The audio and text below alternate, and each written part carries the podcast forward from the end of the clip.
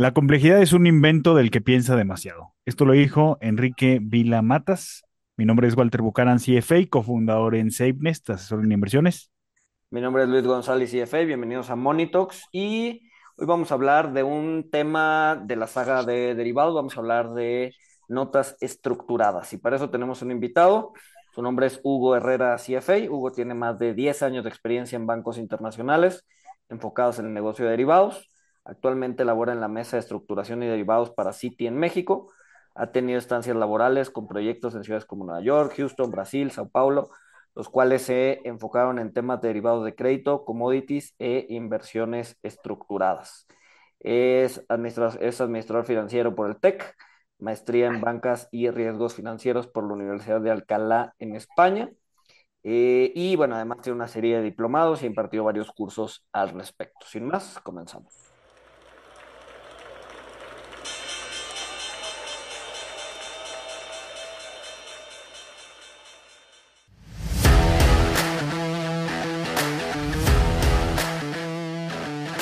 Monito, el otro lado de la moneda. Hugo, pues mil, mil gracias por, por, por aceptar la invitación para hablar de este tema que eh, pues ha tenido sus, sus, sus, altas y sus bajas, ¿no? La, parte de notas estructuradas, eh, muy famosas antes del 2008, después como que el mercado se secó y como que quieren hacer el comeback.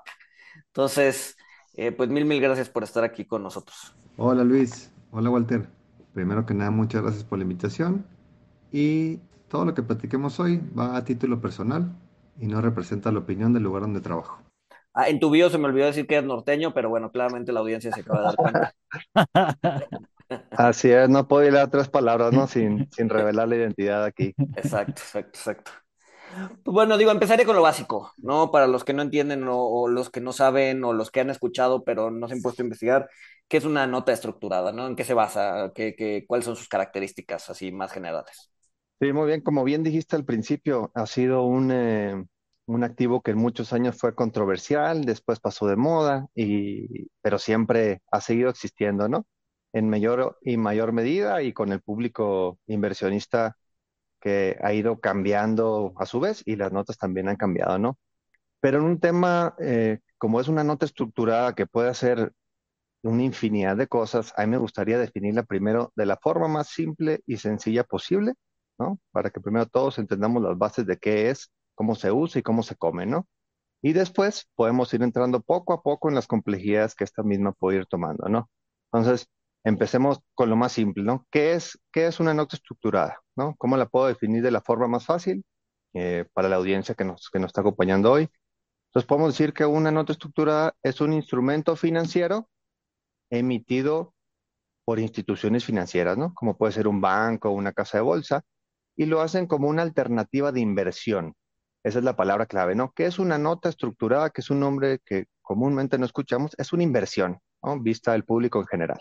Y a su vez, eh, toda inversión tiene una contraparte, ¿no? Entonces la contraparte, o quien toma eh, la deuda en este caso, es, es lo que llamamos el, el vehículo emisor, ¿no? Que es el banco, una casa de bolsa, emite esta inversión, si le podemos llamar así, eh, que más formalmente pues, es un bono bancario, ¿no? O un instrumento de deuda en, en, muchos de los casos.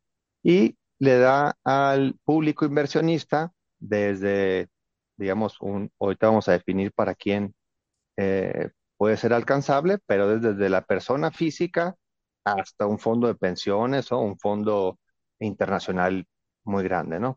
Puedes atacar a cualquier mercado. Entonces, de una forma muy, muy general, así la podemos definir como una inversión. Y, y como se dan cuenta, pues no dije nada más al respecto. Totalmente ambiguo, uh -huh. porque una nota Ajá. va tomando las características, las características que tú le vas dando, ¿no? Entonces, ahí podemos, ok, ya tenemos la base, que una nota es una inversión, y podemos ir definiendo primero de lo general a lo particular digamos, en las notas hay dos grandes mundos eh, que después se parten en otros dos grandes mundos, ¿no? ¿A qué me refiero? Hay notas o inversiones que son, que le llamamos de capital protegido y otras notas que no tienen capital protegido. Esta es una gran distinción. Hugo, nada más, antes, antes, antes de entrar ahí. Antes. Eh, eh, sí, o sea, el, el, eh, la, la, nota como, como, la estás definiendo, O sea, ¿cómo podemos separarlo de un bono, de, un instrumento de deuda? O sea, porque, o sea, bu- bueno, no, no, no, no no sé si Luis, pero yo y el público en general tenemos el entendido de que es diferente de, de, de, de un bono, de, un bono plain vanilla, un, un instrumento de deuda, un ajá. pagaré bancario, donde yo le presto al banco y tengo mi, mi tasa de interés, tengo mi cupón, este, o está amarrado a una tasa variable, pero una nota no. O sea, ¿cómo, cómo, cómo, harías esta distinción? Exacto, sí, porque en la, en la definición que manejaste, pues, cae también un pagaré, cae también Ajá. un Cualquier bono, instrumento de deuda. ¿no? Entonces, ¿cómo, o sea, qué característica especial tiene una nota estructurada para no ser llamada bono o para no ser llamada pagaré? Los bonos y los pagarés, como bien nos dijeron, ¿no? Una inversión fija a un plazo fijo, con una tasa fija y todo es conocido, ¿no? De, de cierta forma. Cuando nacen las notas estructuradas, parten de lo que ya tenemos, parten de funcionar como un pagaré, como un bono bancario, pero le van agregando características nuevas que te van dando riesgos distintos y a su vez pagos distintos. Porque puede salir, por ejemplo, eh, tenemos pagarés y bonos a plazos específicos, ¿no? Por ejemplo, un, un M-bono que emite el gobierno federal que tiene vencimiento diciembre de 2024, ¿no? Un bono muy popular por ahí. Eh, y llega un cliente, digamos, cliente que ¿sabes qué? Diciembre eh, es poco plazo para mí, tengo una oportunidad, pero necesito tres meses más. ¿Me puedes emitir algo a la medida?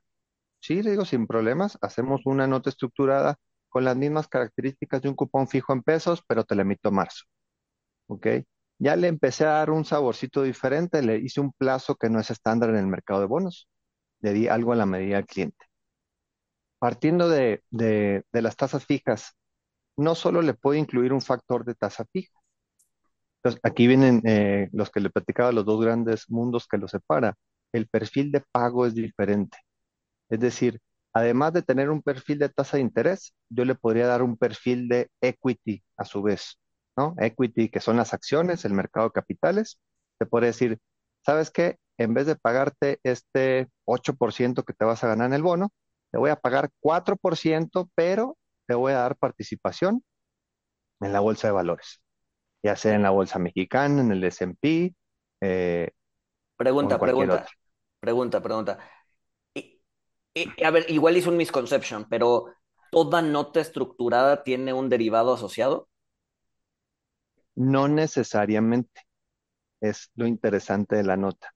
Si yo puedo replicar lo que el cliente está buscando sin la necesidad de usar un derivado, lo hago así.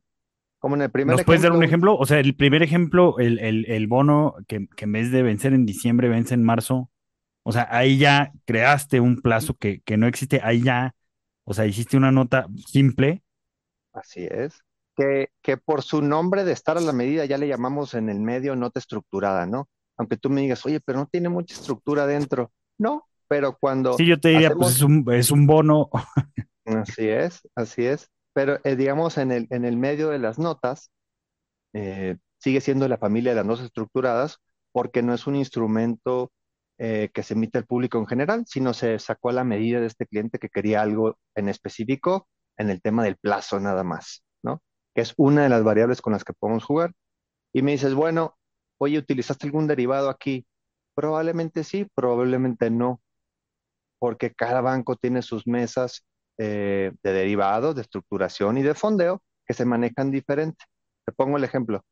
Cuando el cliente invirtió en esta nota estructurada que quería tasa fija, ¿qué hace la mesa de las notas estructuradas? Toma el dinero, se acerca a la mesa de fondeo y le dice, oye, tengo este, este capital del cliente que me lo emitió 13 meses, pero quiere tasa fija. Y, y la mesa de fondeo puede decir, ¿sabes qué? Aquí nada más damos tasas variables, ¿ok? Entonces, si nada más me da tasa variable, tengo que voltearme a la mesa de derivados AC y hacer un famoso eh, swap de tasa de interés para convertirlo en tasa fija. Entonces ahí ya le engrapé un derivado. Pero si en la situación que la mesa de fondeo me hubiera dado tasa fija, ahí no tengo la necesidad del derivado, porque ya, digamos, ya está el pago final del cliente. Pero, a ver, otra pregunta. Se le sigue llamando nota porque pues e- es algo, también si digo alguna estupidez, dime, o sea, porque es algo ya de, de lo over the counter, ¿no? Ya es algo sobre mostrador, algo que el cliente llegó y lo pidió, o sea, no hay una emisión de, de un bono del banco que, que vence en, en marzo del 25, no, eso no existe, se le hizo a un cliente que tenía el monto, entonces es igualito a un bono, pero como fue sobrepedido, ya es una nota. Sí, y coloquialmente le dan el nombre de bono bancario estructurado. Aunque, oye, pero no usaste derivado, no fue necesario. ¿Para qué eh, le meto más instrumentos de lo que necesita cuando ya logré en su forma más vanilla y tradicional, ¿no? En este pago.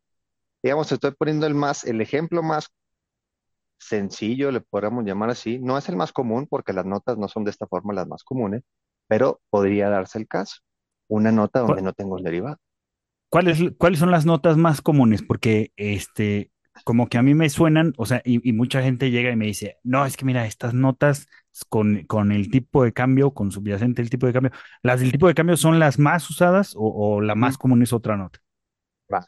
Déjame platicarte un poquito y voy a hacer referencia a lo que de- decía Luis, que hay momentos de mercado donde son más populares y menos populares, y asimismo hay subyacentes que depende del momento de mercado que son más populares o menos populares. Te voy a hacer unos, algunos ejemplos de, de subyacentes. Ya mencionamos la tasa de interés, que son tasas fijas, tasas flotantes, tasas inversas de cualquier moneda. También tienes capitales. Le puedes meter que el pago eh, sea ligado a una referencia de una moneda, como el peso argentino o el rublo de Rusia, por ejemplo. También las puedes ligar a una materia prima. Oye, ¿sabes que A mí me gusta el petróleo, el oro. Incluso en el mercado de hoy, en el mundo de hoy, les podrías ligar a cripto. Si tienes, ya no sé si cotizaba o em- iba a empezar a cotizar en CME el, el futuro del Bitcoin. Ustedes Sí, quizá sí me, me recordarán mejor. Si ya cotiza, ¿qué significa? que yo como mesa puedo hacer mi cobertura ahí y, dar, y darle al cliente una nota estructurada que pague tasa fija en pesos y rendimiento de cripto por arriba del 10%, por ejemplo. Entonces, toda esa serie de variables yo puedo jugar con ellas para aprovechar momento de mercado, para aprovechar el perfil del cliente y hacer algo 100% a la medida, ¿no? Ya hablamos que puedo jugar con el plazo, con el O monto. sea, nos puedes hacer una nota de inteligencia artificial. Si tengo forma de invertirme en ella, eh, o, de o de alguna forma replicar el pago o hacer mi cobertura de griegas que llamamos ahí técnicamente en el, en el mundo de los derivados, te puedo hacer la nota. En algo que existe el activo que yo me pudiera invertir o desinvertir o irme corto o hacer mi cobertura. Porque digamos que el 99% de las notas que emite un- una institución están cubiertas dentro, ¿no? Hacia adentro o hacia afuera, ¿no? Pero ahí tienen una cobertura. Así que la misma mesa de notas no se juega el riesgo del pago de la nota. Claro, entonces al final del día, el- el- el- la institución que emite gana dinero del fee que cobra sobre la nota. O sea, ellos no toman riesgo de mercado, más bien ganan un fee, ¿no? Así es, la intención, y yo creo que en- no solo en los bancos ni en las notas, en todo negocio, ¿no? En la mayoría de los negocios, eh, tratas de ganarte tu diferencial, digamos, el, y son utilidades y también los costos que tienes dentro, ¿no? Costos de emisión, que hay costos reales que no son utilidad, y siempre se intenta cubrirse. Si en algún caso muy especial, muy particular, un cliente muy importante, eh, de verdad me dieron algo que es poco cubrible, muy poco líquido, pero tengo la intención de hacerlo por otras razones, por razones de relación o de publicidad, de alguna cosa, puede que los bancos eh, no cubran en su, en su totalidad los riesgos de la nota. Pero en general las notas, digamos, vi- viven cubiertas. El, el, digamos, el riesgo se transfiere hacia otras mesas, a veces las mesas de tu mismo banco y a veces hacia, hacia afuera también, ¿no? Claro. Ya depen- depende de, de todo, ¿no? Porque cada nota, cada caso, cada subyacente tiene su trading en particular. Y no quería dejar pasar también platicarles que además de todos estos subyacentes, estos son los, dos grandes mundos que les platico, ¿no? Estos subyacentes que platicamos, yo les llamo perfiles de pago, ¿ok? Las notas con perfiles de pago bien diferentes y los puedo combinar de la forma que yo quiera. Y hay otras notas que no se van tanto por el perfil de pago, sino por el acceso. Se llaman notas de acceso. ¿Acceso a qué? a mercados que el inversionista no puede fácilmente accesar, ¿no? Hablemos, un ejemplo muy común, mercados como Brasil, que es una economía diferente a México, más cerrada. No puedes fácilmente desde aquí abrir una cuenta para emitir en un bono brasileño, ¿no? No sé si recuerdas algunos años, eh, las tasas eran 15, 17%. Si tú pensabas, ¿sabes qué? Creo que la moneda se va a mantener bien, el gobierno no va a hacer default. ¿Cómo le hago para ganarme esa tasa? Siempre yo confío en el gobierno que no va a hacer default. Entonces, prácticamente para un, digamos, un mexicano con una oficina de banca patrimonial por allá, por el centro del país, no puede accesarlo, no es fácil para él. Pero a través de las notas estructuradas, desde, por ejemplo, desde México, te puedes emitir directamente la nota al inversionista mexicano, aquí. Que, Y el que la institución nota, lo, la institución lo hace con, con, a través de su mesa de derivados, me imagino. así es. Y digamos, entre el banco, pues son más grandes, más internacionales, pues, tienen más acceso a, a diferentes coberturas y cuentas. Pero en esa nota de acceso le das acceso al inversionista mexicano que puede invertirse en tasas de Brasil, por ejemplo. Y le, y le, le puedo ligar también el nocional al real brasileño, tanto como a la tasa, o le puedo dar una buena tasa ya transferida a pesos o a dólares, como llamamos en el mercado swapeadas, ¿no? Le puedo dar la tasa alta swapeada de reales ya en pesos, que te vas a ganar, eh, en un ejemplo, ¿no? M bono más 800 básicos. Sí, claro. Y, esas, y ese tipo de notas que llamamos de acceso, pues se dan para países o jurisdicciones donde es difícil accesar por política, por legal o por ciertas eh, razones, o porque el inversionista no es lo su- suficientemente grande para tener dos cuentas en, en dos países. Claro. Entonces, países como, por ejemplo, Guatemala, Costa Rica, que de repente pagan buenas tasas, es muy difícil que tú puedas accesar desde aquí. Y con una nota estructurada de acceso, eh, fácilmente, y son comunes, ¿eh? Para, para muchos países donde es difícil accesar, eh, y a su vez las puedes ir haciendo más complejas o más sofisticadas. Por ejemplo, puedes poner solo el interés en riesgo y no el capital. Lo que decías hace rato, ¿no? Veías como dos grandes eh, formas de ver las notas estructuradas, ¿no? La de eh, capital garantizado y las que no tienen capital garantizado, ¿no? ¿Hacia allá vamos? Así es. Entonces, ya aprendimos, hay notas de acceso, notas de perfil de pago, y en ambas tú puedes elegir capital garantizado o sin capital garantizado. ¿Cómo, cómo proteges el capital? Que, que creo que ya lo mencionaste, pero no, no sé si creo que vale la pena elaborar un poco más. O sea, ¿te juegas nada más el interés de, del instrumento de deuda o cómo es que proteges el, el, cómo garantizas el capital inicial? Yo creo que la forma más sencilla y más didáctica de explicarlo es, imagínate que tenemos una nota un año y el inversionista te dio 100 pesos. Y todo va a quedar en moneda pesos, ¿no? Para no complicarlo. Digo, ok, ¿qué significa? Que a vencimiento, pase lo que pase con los derivados y las, y las especulaciones que yo hice, yo le tengo que regresar 100. Entonces, ¿cuál es la forma de asegurarlo? Pues hoy me compro un sete o hoy invierto descuento a la mesa de fondeo. Entonces, si la tasa que está el sete del año, como el 11%, ¿no? Ujú. A- aproximadamente le voy a invertir 89 pesos. Entonces, invierto 89 pesos que yo sé que me van a ser 100 al final, esos son los 100 del cliente, y a mí me quedan 11. Esos 11 pesos le llaman el disponible en el mundo de las notas. ¿Ok? Es el disponible para qué? Para cubrir costos, para cobrar tu fee y más importante, para replicar el pago que quieras en la nota. Si te quieres decir largo S&P, largo dólar peso, largo peso colombiano, lo que gustes, lo haces a través de ese, disponible, sabiendo que no puedes perder más que eso. ¿Ok? Entonces, comúnmente, las notas más comunes lo haces a través de opciones, que en opciones, eh, si alguien ha estudiado ahí las reglas básicas, eh, cuando tú pagas una prima, comúnmente es lo máximo que puedes perder, ¿no? Como en un seguro, pagas tu prima y no vas a pagar más que eso. Y además puedes, apala- puedes apalancarte, ¿no? Porque la opción te da la opción de, o sea, dado un pago pequeño, puedes tener acceso a volúmenes más grandes. Claro, y, y, y- qué buen punto lo que menciona Luis, para darte un ejemplo que quizá hace algunos años era más común, pero imagínate un cliente tradicional que dice, pues sabes qué, tengo 100 para invertir, pero creo que la bolsa va a rebotar como nunca este año. ¿Cómo le hago para, para ganar el máximo posible? Porque si tengo 100, pues meto 100 a la bolsa y si la bolsa sube 20, pues voy a ganar 20. Pero ¿cómo puedo, eh, tomando un poquito más de riesgo o sin tomar más riesgo, cómo puedo monetizar? Y en el ejemplo de esta nota con capital garantizado, pues puedo comprar una opción cuyo nocional sea dos, tres, cuatro veces esos 100 para invertir. Obviamente no hay pagos gratis, ¿no?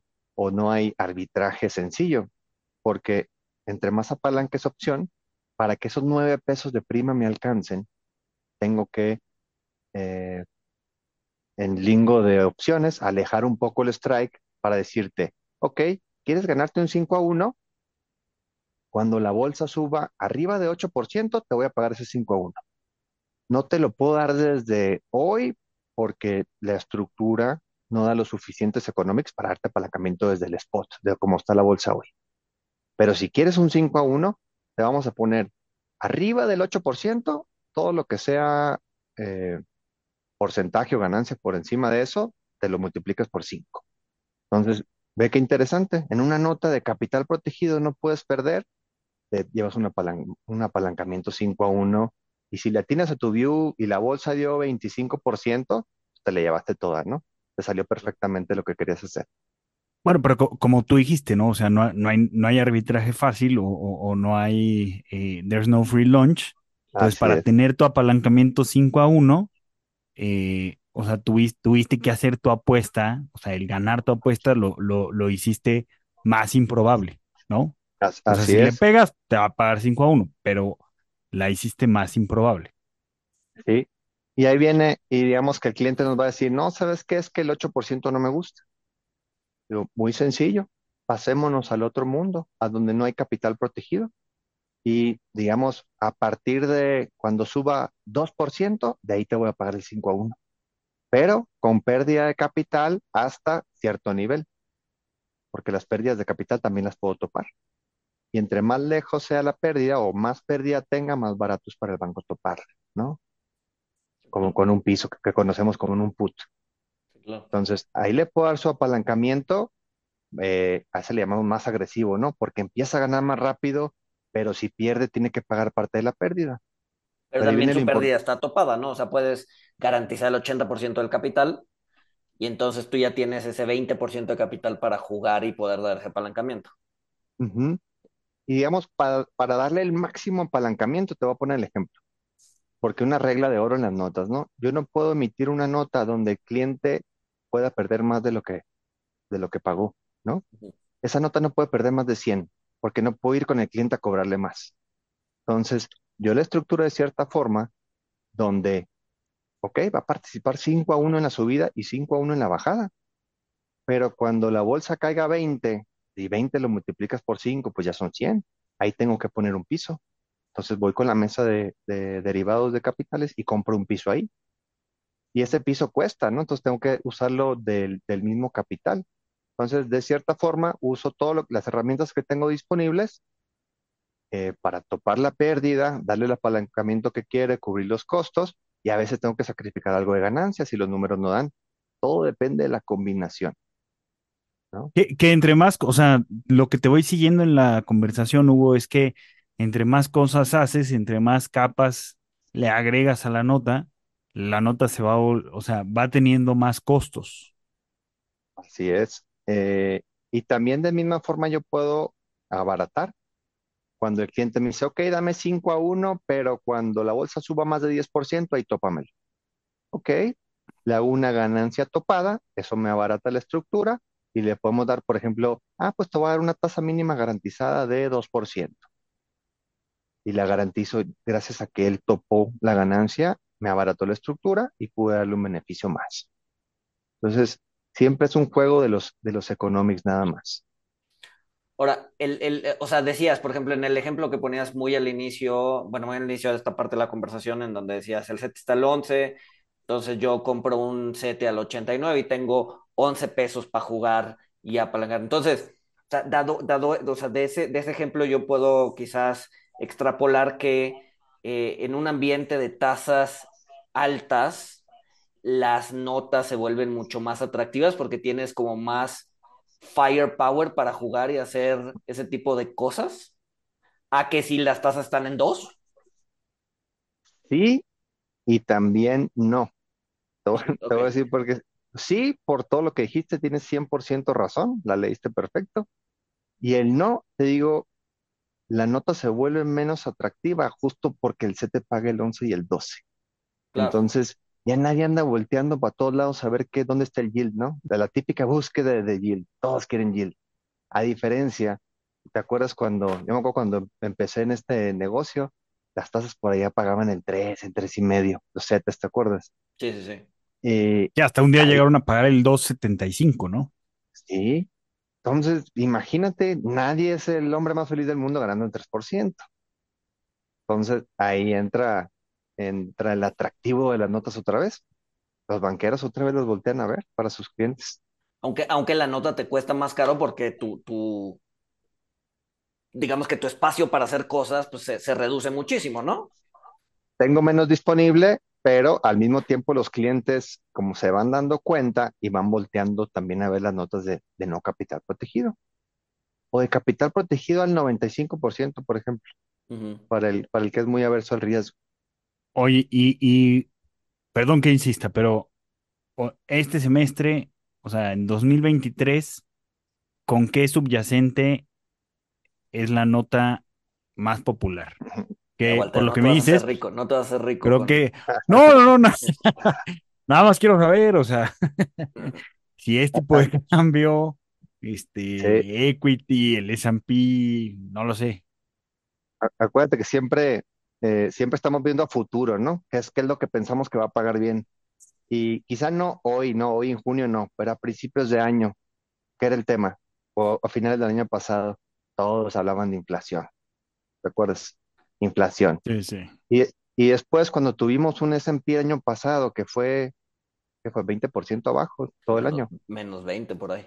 Ajá. por Entonces, mu- muchos que pensamos, digo, y no es regla, ok, viene algún rendimiento positivo o rebote, por simple estadística, por historia, por perspectiva, porque los problemas se van a arreglar, eh, la inflación va a ser transitoria, ya sabes. Por la razón que tú quieras, todos voltean a ver al equity, porque es muy fácil venderlo cuando está barato, ¿no? Entonces, estos dos eh, factores, que fue inflación y equity, dieron, dieron pie para notas donde tú los podías combinar.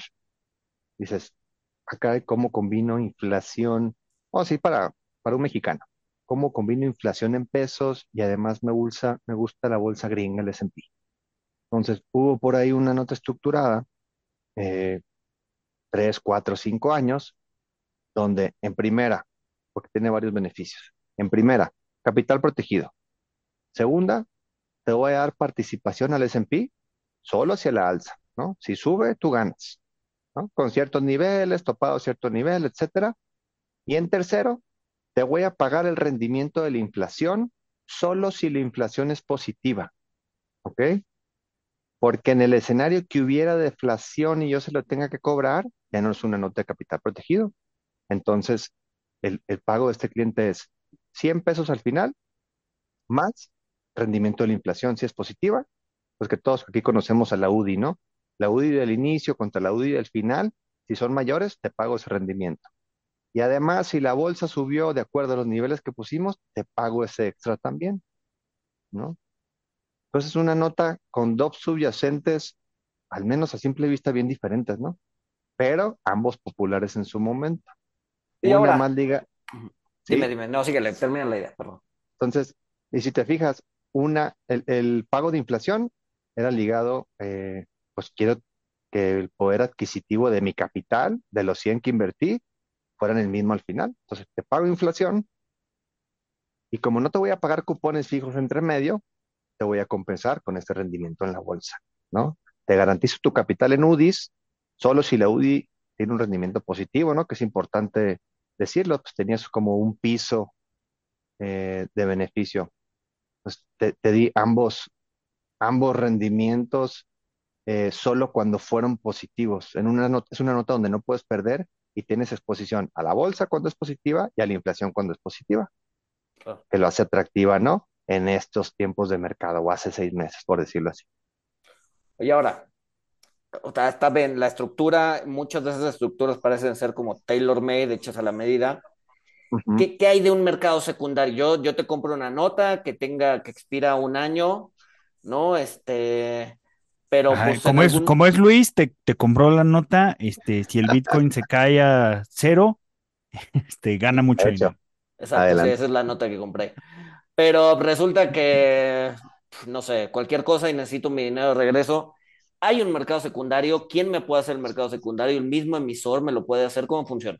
Sí, la forma más común es que la misma mesa de notas estructuradas que vendió la nota, como es un negocio recurrente y la mesa sigue existiendo, dan el servicio también de la recompra del papel, ¿no? Ellos mismos están en el mercado secundario, que es mucho más fácil que se la vendas a la misma mesa que busques de repente quién te la va a comprar afuera.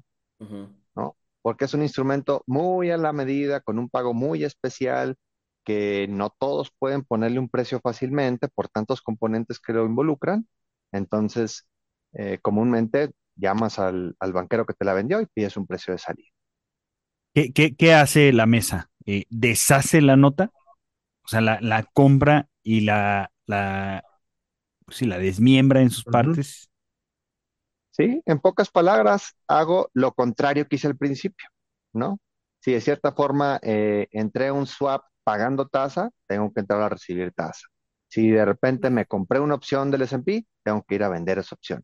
Entonces tengo que deshacer las coberturas de ese pedacito, digamos, que Luis eh, compró, porque, digamos, comúnmente o dentro de las bancas patrimoniales y privadas hacen una sola emisión grande y que abarca muchos clientes.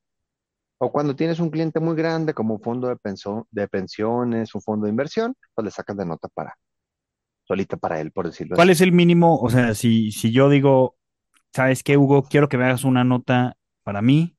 Luis González te pidió una nota para él solo del Bitcoin. ¿Cuán- ¿Cuánto es el monto mínimo que le pides? Todavía, punto, porque ¿eh? yo, yo, yo sabía que eran, eh, digo, alguna institución pedía, te decían, con 10 millones ya, ya te hago la nota de lo que quieras.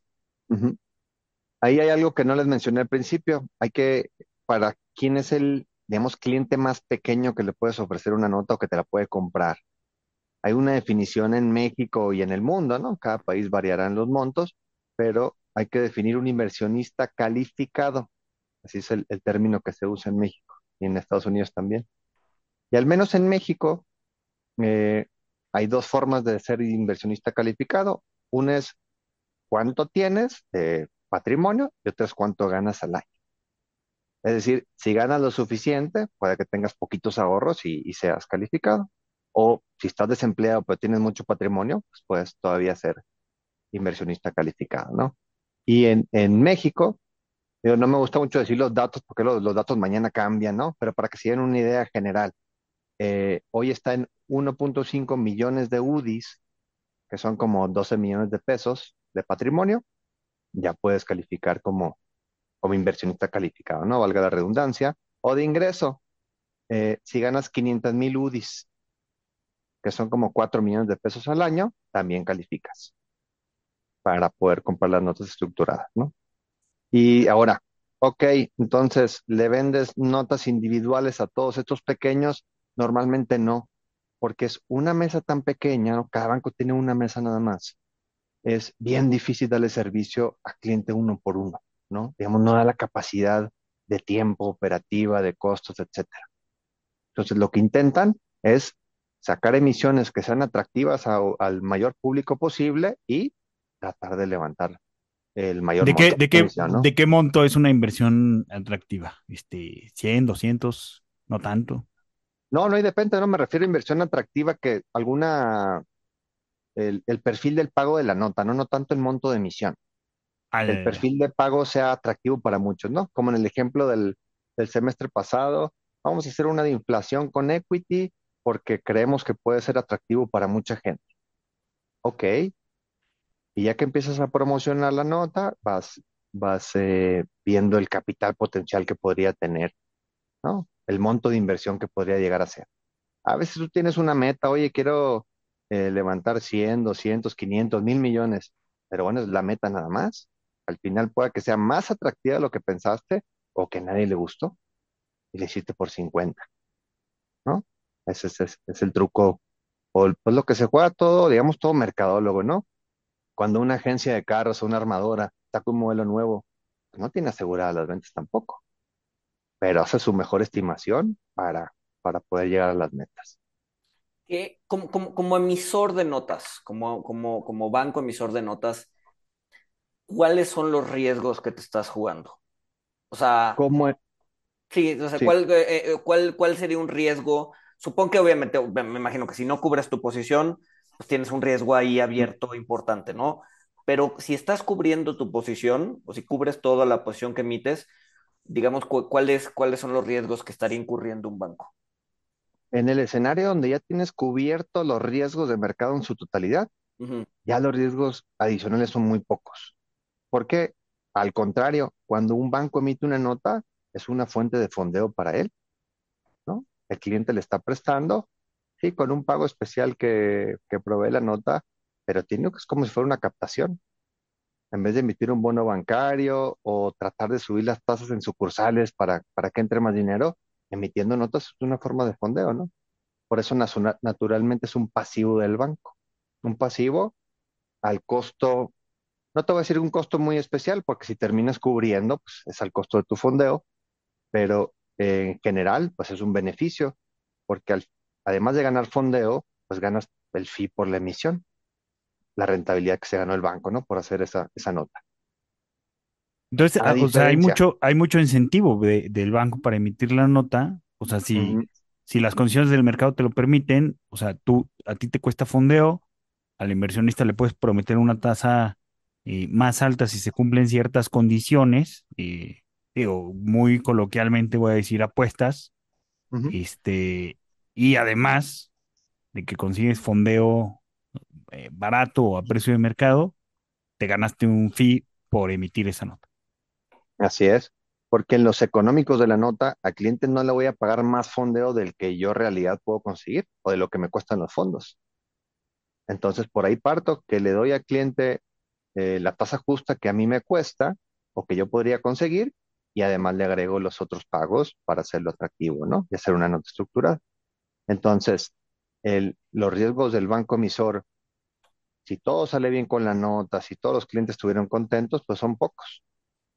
Y te digo porque hay que mencionarlos, ¿no? Ah, Puede haber un riesgo reputacional de algún cliente que o no le entendió bien a la nota y perdió porque, digamos, no tenía capital protegido y a lo que invirtió no subió, etcétera.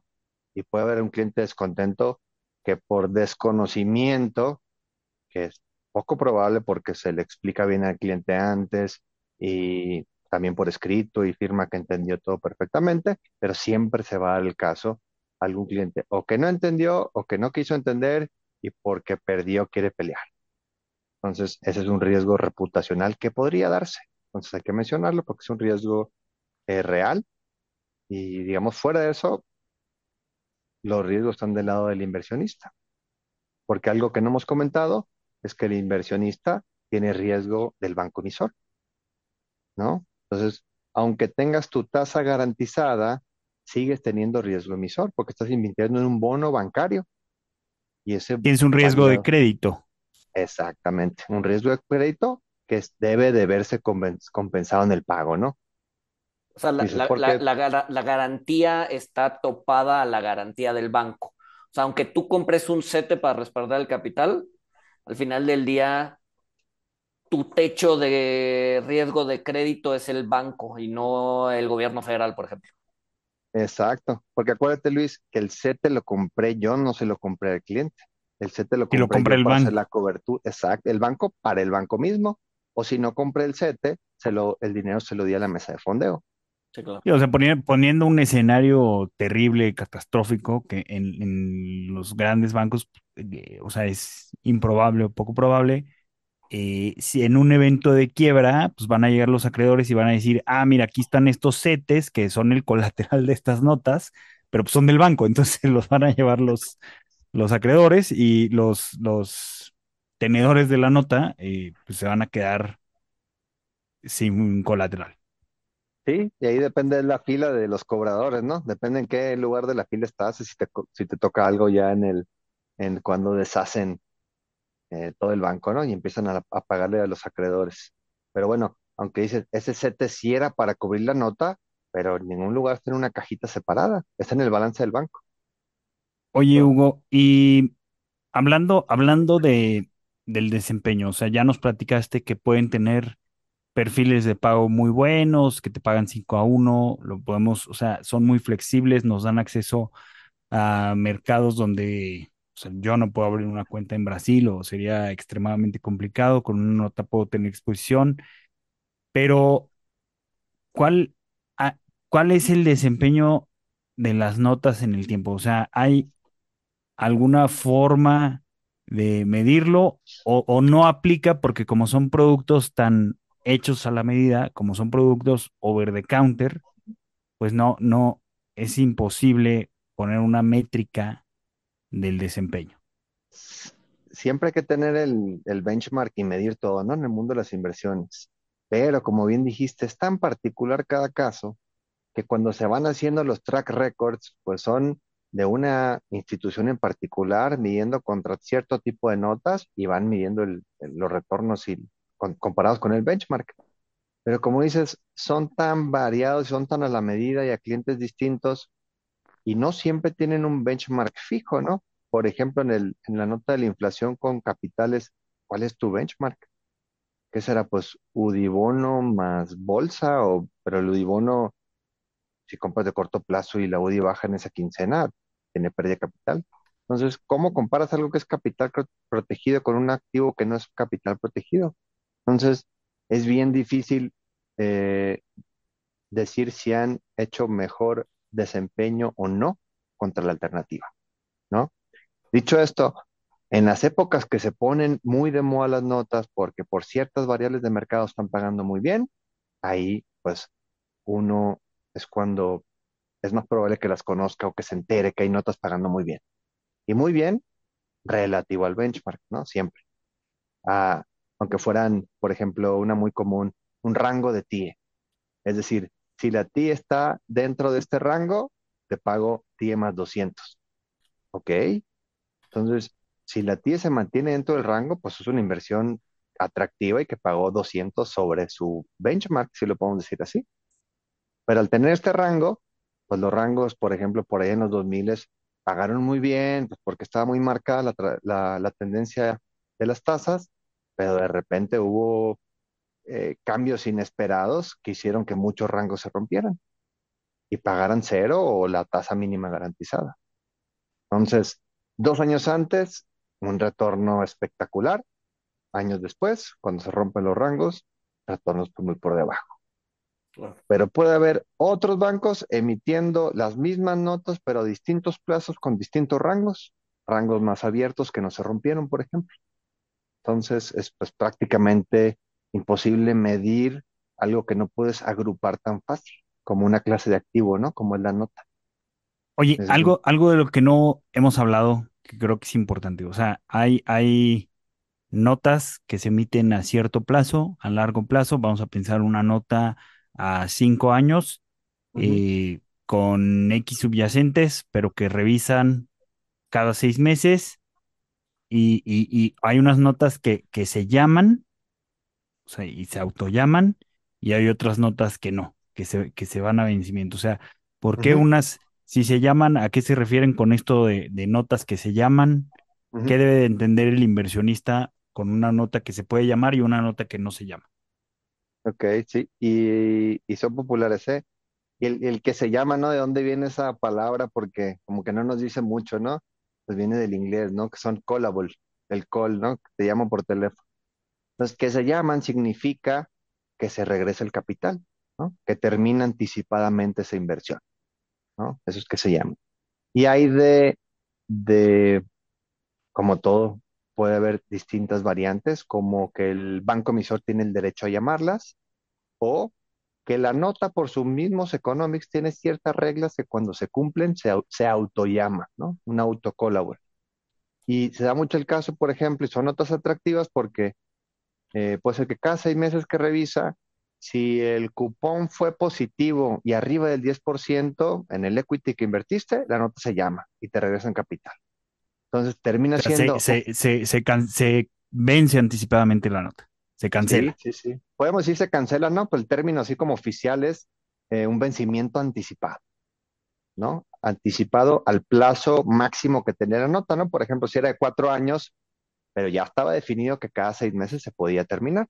Entonces se termina con un cupón grande, el cliente se va contento porque dice, bueno, me llegó el dinero antes de lo que esperaba, pero me fue muy bien, me fue muy bien contra todo lo demás que pude haber invertido, ¿no?